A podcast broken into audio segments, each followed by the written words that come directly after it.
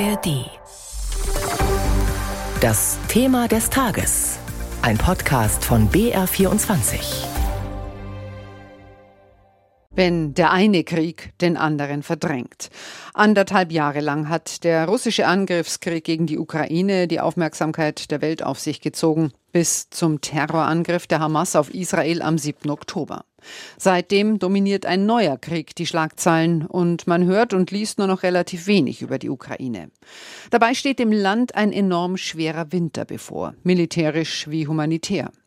In diesem Thema des Tages wollen wir zum einen mal wieder auf die aktuelle Lage in der Ukraine schauen und zum anderen stellt sich die Frage, wie gefährlich ist diese Fokusverschiebung für die Ukraine? Und als erstes schalten wir nach Kiew live zu unserem Reporter Peter Sawicki. Guten Morgen. Guten Morgen. Man hört und liest in Deutschland inzwischen deutlich weniger über den Krieg in der Ukraine. Liegt das, würden Sie sagen, allein am neuen Krieg im Nahen Osten oder gibt es vielleicht auch einfach weniger zu berichten aus der Ukraine? Na, letzteres kann man ganz klar verneinen. Es ist nach wie vor so, dass die, sich die Ukraine gegen ein imperiales Russland verteidigt, ein äh, Land, das die Ukraine von der Landkarte tilgen will. Das ist die allgemeine Einschätzung nach wie vor.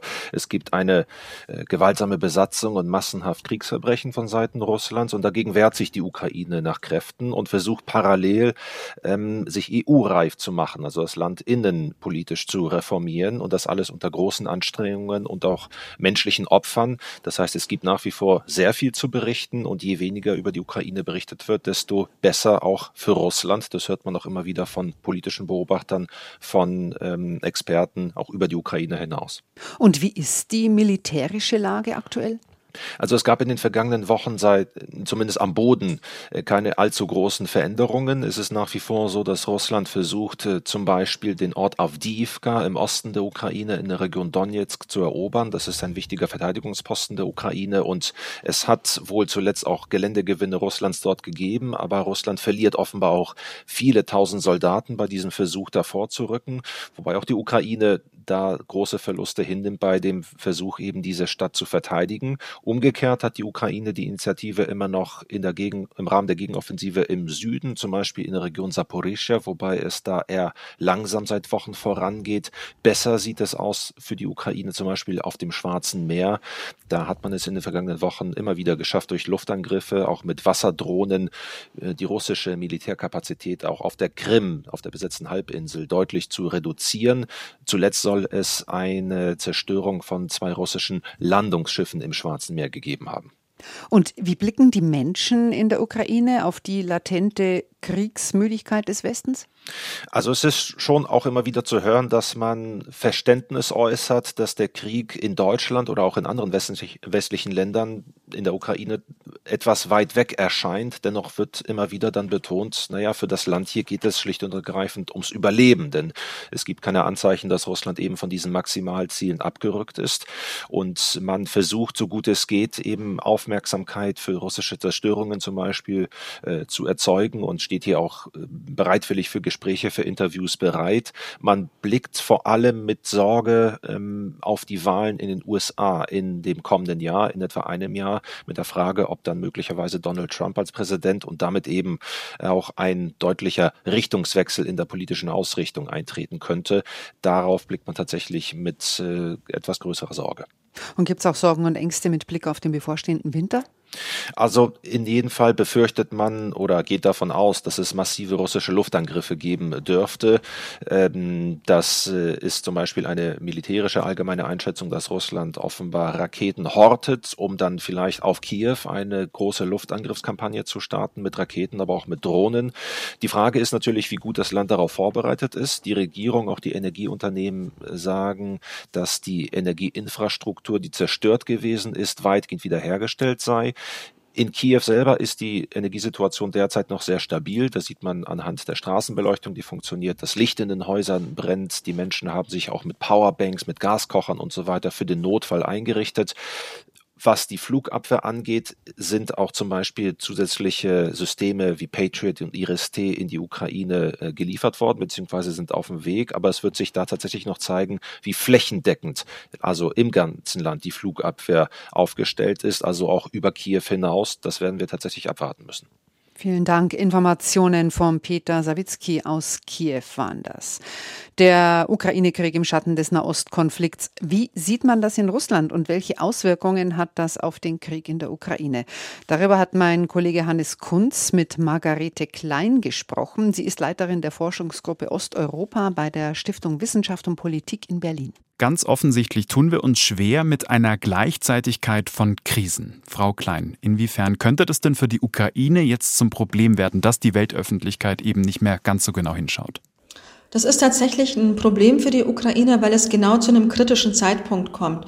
Zu einem Zeitpunkt, in dem die Gegenoffensive der Ukraine ins Stocken gerät ähm, und manche im Westen schon die Frage stellen, ob die Waffenlieferungen eventuell dann auch den nötigen Effekt gehabt hatten. Es droht zu einem Stellungskrieg überzugehen und zu einem Abnutzungskrieg, den die Ukraine sehr schwer gewinnen kann. Und deswegen müsste man jetzt eigentlich genau mehr in die Ukraine investieren, quantitativ und qualitativ. Ähm, und da ist natürlich die Ablenkung der Aufmerksamkeit zu einem anderen Konfliktherd schwierig. Ähm, und das alles mag dann die befürchtete Ukraine-Müdigkeit mit befeuern, von der viele ja schon warnen, gerade angesichts des Superwahljahres 2024. Hm. Ein Kollege vom Spiegel hat kürzlich geschrieben, Putin hätte auf diesen Krieg im Nahen Osten nur gewartet. Sehen Sie das auch so? Er profitiert zumindest massiv davon. Zum einen, weil man von der Ukraine ablenkt in der Aufmerksamkeit, auch weil die westlichen Staaten sich vermehrt um andere Konflikte jetzt eben kümmern müssen und aber auch dahingehend, dass die russische Führung ganz gezielt den sogenannten globalen Süden anspricht mit äh, dem sogenannten Entkolonialisierungsdiskurs, wo die russische Führung sich als Vorkämpfer der Entkolonialisierung geriert, was ja eigentlich äh, paradox ist, wenn man überlegt, dass Russland um sich herum eine eigene Einflusszone schaffen will, also de facto eine neoimperiale Macht ist. Ähm, und es geht letztendlich darum, zu spalten, die westlichen Staaten zu spalten, die westlichen Staaten gegenüber dem globalen Süden aufzubringen und davon zu profitieren. Und dann setzt man subkutan noch Botschaften der vermeintlichen Hoffnung, nämlich dahingehend, dass Russland ja ein wichtiger Vermittler in der Region sein könnte im Nahen Osten und dass Russland ja hin zu einem Waffenstillstand äh, plädiert was dann vielleicht so die Brücke schlagen sollte, dass Russland auch in der Lage wäre, für einen Waffenstillstand in der Ukraine zu sein, wo wir eben das genau nicht sehen, sondern da sehen wir, dass Russland sich auf den langen Krieg vorbereitet. Wenn Sie sagen, es geht Russland darum, die westlichen Staaten zu spalten, heißt das ja auch, Russland hofft darauf, dass damit auch die Unterstützung für die Ukraine schwindet.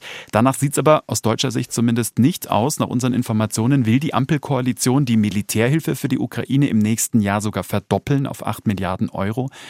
Also hat die Politik die Ukraine durchaus noch genauso auf dem Schirm wie vor dem 7. Oktober? Ja, im Moment sehen wir noch nicht, dass es davon ein Abgehen gibt, sondern Sie haben es ja gesagt, im Moment sehen wir eher eine Verstärkung der Hilfe für die Ukraine, auch der Kandidatenstatus in der EU beispielsweise.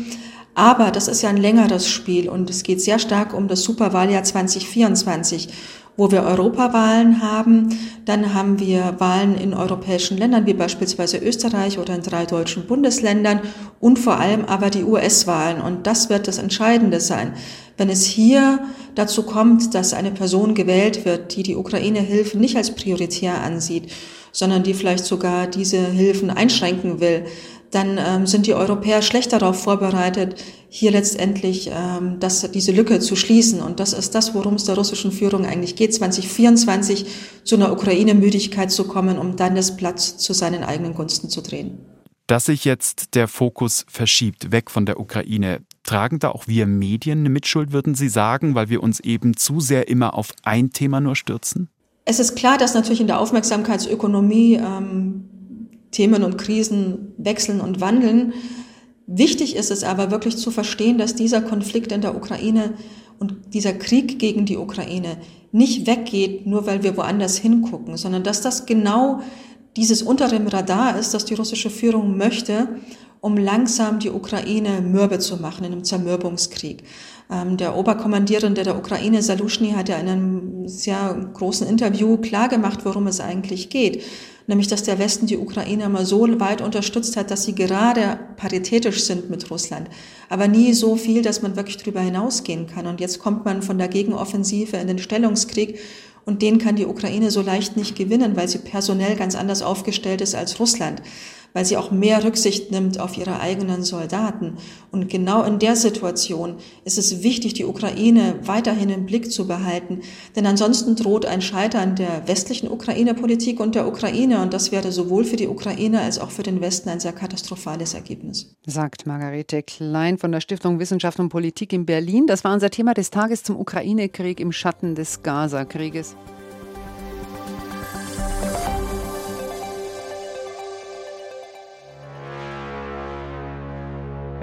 Hallo, ich bin Eva Maria Lemke. Unser Podcast Dark Matters, Geheimnisse der Geheimdienste geht weiter. In Staffel 1 haben wir euch von den deutschen Nachrichtendiensten erzählt. Jetzt, in der zweiten Staffel, gucken wir raus in die Welt. Die Geheimdienste anderer Länder, die wirken ja noch um einiges mysteriöser als unsere eigenen, weil sie die Lizenz zum Töten haben, weil sie Weltgeschichte schreiben und manchmal auch richtig schmutzige Methoden anwenden. Giftanschläge, brutale Terrorattacken, russische Spione in Deutschland. Jede Woche schauen wir uns mit unseren ARD-Experten einen Fall an, der die Tür zu einem Geheimdienst ein bisschen öffnet und uns Dinge verrät, die wir eigentlich nicht wissen sollten. Dark Matters in der ARD Audiothek und überall sonst, wo es Podcasts gibt.